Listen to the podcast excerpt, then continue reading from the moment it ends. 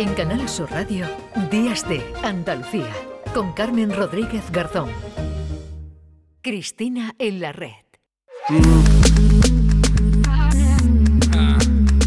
Me dicen, ¿por qué no cantas, Tote? Que no cantas. ¿Por qué no te pasa otro rollo? Te digo, porque aquí libero el estrés, hermano, aquí libero el estrés. King, el más duro de cualquier school. OG, leyenda más gallito que la Red Bull. Volando con los Viene, viene fuerte. Cristina Consuegra hoy. Hoy sábado, Cristina, ¿qué tal? Es casi una semana muy complicada, Bueno, Carmen. muy ha tenido complicada. mucho estrés y vamos Totalmente. y querías liberarlo con Tote King. Bueno, yo, magnífica. Tote, sí. Tote es mi, vamos, esta canción es mi, mi himno que ya es lo que me espera en los próximos meses. Me- vamos. Bueno, estamos escuchando Libera el estrés de Tote King para saludar a Cristina Consuegra, que siempre nos trae, bueno, pues eh, temas para reflexionar e invitados también con los que hablar de cosas muy interesantes. Hoy es una invitada, cuéntanos algo de ella, Cristina. Bueno, pues vamos a hablar de cultura y de políticas públicas en materia cultural, que siempre es muy interesante y sobre todo es muy necesario. Vamos a hablar con Jazmín Beirac en torno a su ensayo Cultura Ingobernable. Jazmín es eh, historiadora del arte, gestora cultural, investigadora en políticas culturales y sobre todo es este punto el que me interesa, ¿no? Es experta en cómo eh, la- el alcance de la dimensión pública en la cultura, la importancia que debe jugar lo público en las estrategias culturales. Bueno, hablábamos antes, decían, eh, tantos de los premios ASECAN como la Andalucía Film Commission, decía la importancia, ¿no? De, por ejemplo, esta casa, ¿no? Canal Sur, la colaboración con el cine, ¿no? Con el cine, efectivamente. con el Mm. cine andaluz y eso hay que, hay que potenciarlo. ¿Cómo hacerlo? Seguro que Jazmín Beirac nos va a contar cosas muy interesantes. La tenemos ya eh, en comunicación. Hola, Jazmín, ¿qué tal? Buenos días. Hola, ¿cómo estáis? Buenos días. Bueno, creo que, que- que- que podemos sacar mucho partido de esta, de esta conversación y de esta charla que vamos a mantener eh, contigo, Jazmín, y con Cristina eh, Consuegra. No se aborda, ¿no? Igual, eh, pregunto, ¿eh? La cultura, por ejemplo, desde un gobierno central, de una comunidad o de un ayuntamiento. ¿Hay instituciones que se lo toman más en serio que, que otras o, es general la, la desidia desde tu punto de vista con respecto a la cultura? Bueno, eh, bueno, en primer lugar, muchas gracias por esta, por esta entrevista y, y por conversar con, con vosotros y con vosotras. Eh, bueno, en el, en el libro se parte precisamente un poco de, de esa reflexión que tú planteas, ¿no? Es decir, la, la constatación de una falta de relevancia social de la cultura en general, ¿no?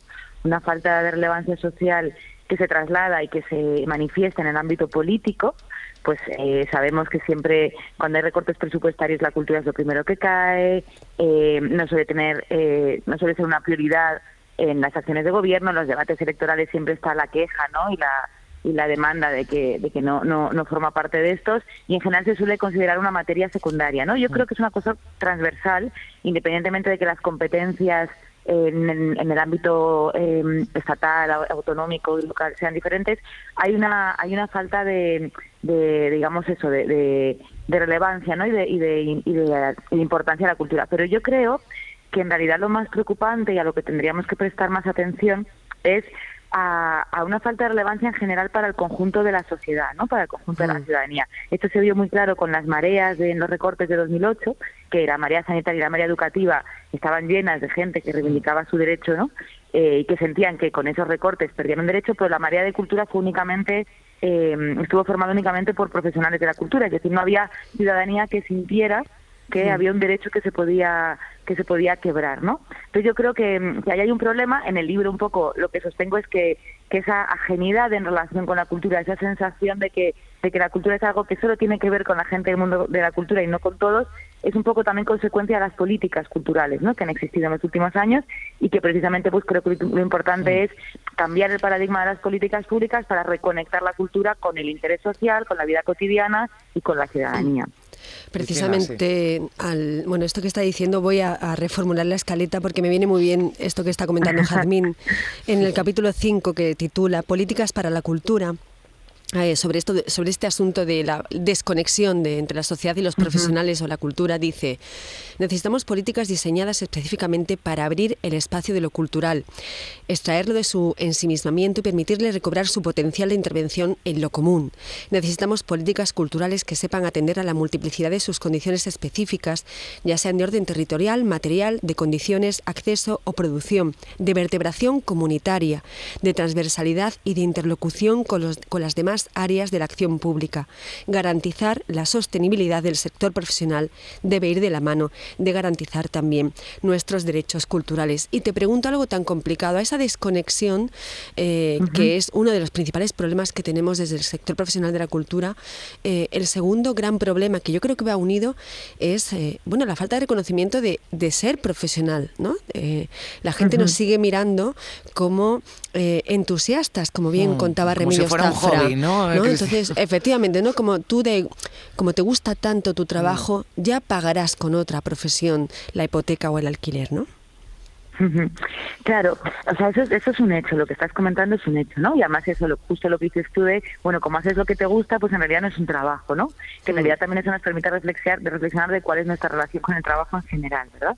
Pero, pero yo creo que en el libro yo intento entrar, digamos, como a ese problema por otro lado, es decir, mm. en lugar de intentar defender la importancia del, del trabajador cultural en términos como de, o sea, no en términos de mejorar las condiciones, que eso tiene que ir por delante de todo, ¿no? Y que por suerte en los últimos meses y las últimas semanas estamos viendo muchos avances importantes en relación con el estatuto, que, llegan, ¿no? Eso es, mm. que llevaban tiempo siendo imprescindibles. Mm. Pero es verdad que de alguna manera permanentemente intentamos eh, reivindicar el valor de los profesionales de la cultura, de la cultura, y creo que proclamando eso no vale. Creo que hay que reflexionar sobre por qué se produce esa desconexión. Es decir, en lugar de, decirle a alguien, oye, tienes que valorar la cultura, creo que es interesante pensar por qué, o sea, por qué hay esa distancia, ¿no? Entonces creo que es como entrar al problema por otro lado y entender que hasta que todas las personas no sintamos que la cultura tiene que ver con nosotros, es decir, que somos capaces de producir cultura y que tenemos derecho a acceder a la cultura y que tenemos derecho a participar en la cultura, no vamos a poder, digamos, cambiar esa posición de los profesionales. ¿Me explico? O sea, que es como entrar por otro lado. Las complejas ironías del azar y el cinismo recurrente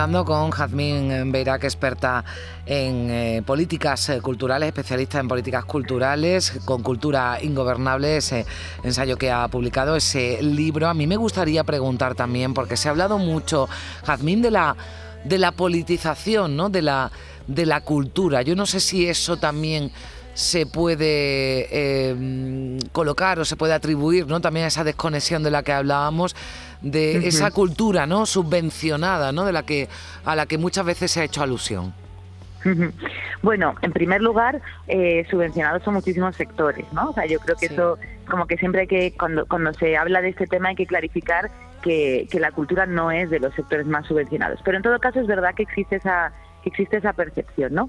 Eh, yo en el libro, digamos, en, el sentido de lo que tú hablas de la politización, como que planteo dos cuestiones que, que para mí son importantes. Por un lado, cuál tiene que ser la relación de las instituciones públicas con el tejido cultural, tanto con el profesional como el no profesional, en el sentido de cómo garantizar su independencia, ¿no? O sea, tradicionalmente en política cultural hay dos modelos, los que les cuento así muy rápidamente, pero bueno, en el libro están desarrollados, que es un modelo de institucionalización de la cultura en el cual hay recursos públicos destinados a la cultura, presupuestos, eh, departamentos específicos como ministerios, consejerías, concejalías, etcétera, etcétera, y entonces, esto garantiza de alguna manera que se, que se protege ¿no? un derecho cultural, pero el problema es una el, el, problema puede ser una excesiva injerencia política, ¿no? una excesiva determinación por parte de los políticos y de las políticas de cuáles son las actividades culturales que existen, incluso qué se entiende por cultura. ¿no?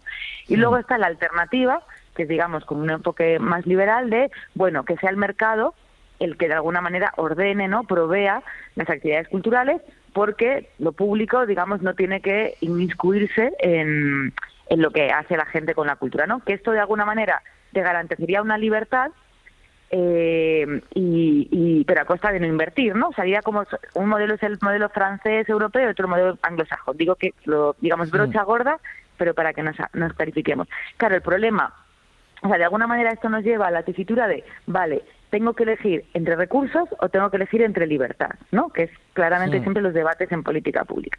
Vale, pues un poco yo lo que propongo es, hay una tercera opción que es, yo voy a dar recursos para fomentar la independencia y la libertad. Es decir, yo voy a dar recursos no para determinar lo que es la cultura, ni para intervenir, ni para, ni para, ni para influir en lo que hace la gente en cultura, sino precisamente para dotar de autonomía, ¿no? Y eso se manifiesta en cuestiones como, por ejemplo, reivindicar los concursos públicos para, para los eh, equipamientos culturales, que haya comités independientes para la concesión de subvenciones y muchos otros elementos. Es decir, es entender que la función de lo público mm. tiene que ver con permitir que pueda proliferar, que se pueda multiplicar la cultura superando a la propia institución, no más allá de la institución. Eh, eso por un lado. Y luego, por otro lado, a mí también me parece importante señalar que muchas veces cuando se habla ¿no? de que hay una ideología o no en la cultura, ¿no? Entonces, a mí me parece importante señalar, y es otra, digamos, como de las tesis del libro, que en realidad el contenido ideológico, el, el núcleo ideológico de, una, de un proyecto cultural no tiene tanto que ver con los contenidos, es decir, si hago un festival de cine LGTBI, si, ¿no? si hago, si, promociono obras de teatro que hablen sobre feminismo, sino qué, digamos, qué, qué lógicas ¿no? Eh, promuevo para la configuración del campo cultural. Me explico rápidamente. Es decir, se ha puesto por la descentralización cultural en lugar de por centralizarlo todo en grandes ciudades o en los centros de las ciudades, se ha puesto por la participación, se ha puesto por la independencia, se ha puesto por los equipamientos de proximidad como centros culturales o bibliotecas, o sigo apostando, como se lleva apostando décadas, por grandes equipamientos, ¿no? Entonces creo que en realidad la parte política e ideológica de un proyecto cultural está mucho más en, ese tipo, digamos, de, de, mm. maneras de ordenar el campo cultural, ¿no? Mm. Eh, Cristina, sí, que ya nos va quedando tres minutitos, vamos, sí. Como vamos muy justas, voy a leer un fragmento bellísimo para quienes nos duele la cultura y quienes seguimos creyendo en, la cultura como motor transformador de sociedades, al final del libro hay un apartado que ella titula No son las rosas, son las semillas. Y leo, y ya que Jazmín eh, tire para adelante, eh, patadón para adelante, diga lo que considere. Ella dice, el arte y la cultura permiten ensanchar lo existente, poner en cuestión los automatismos de cada época, explorar nuevos caminos y ampliar permanentemente los horizontes de lo posible. La cultura lleva en su propia naturaleza la desestabilización de las sociedades, algo que es necesario para que éstas puedan seguir evolucionando. Si la cultura es buena, no es porque fabrique automáticamente sociedades mejores, sino porque las mantiene siempre vivas y en movimiento.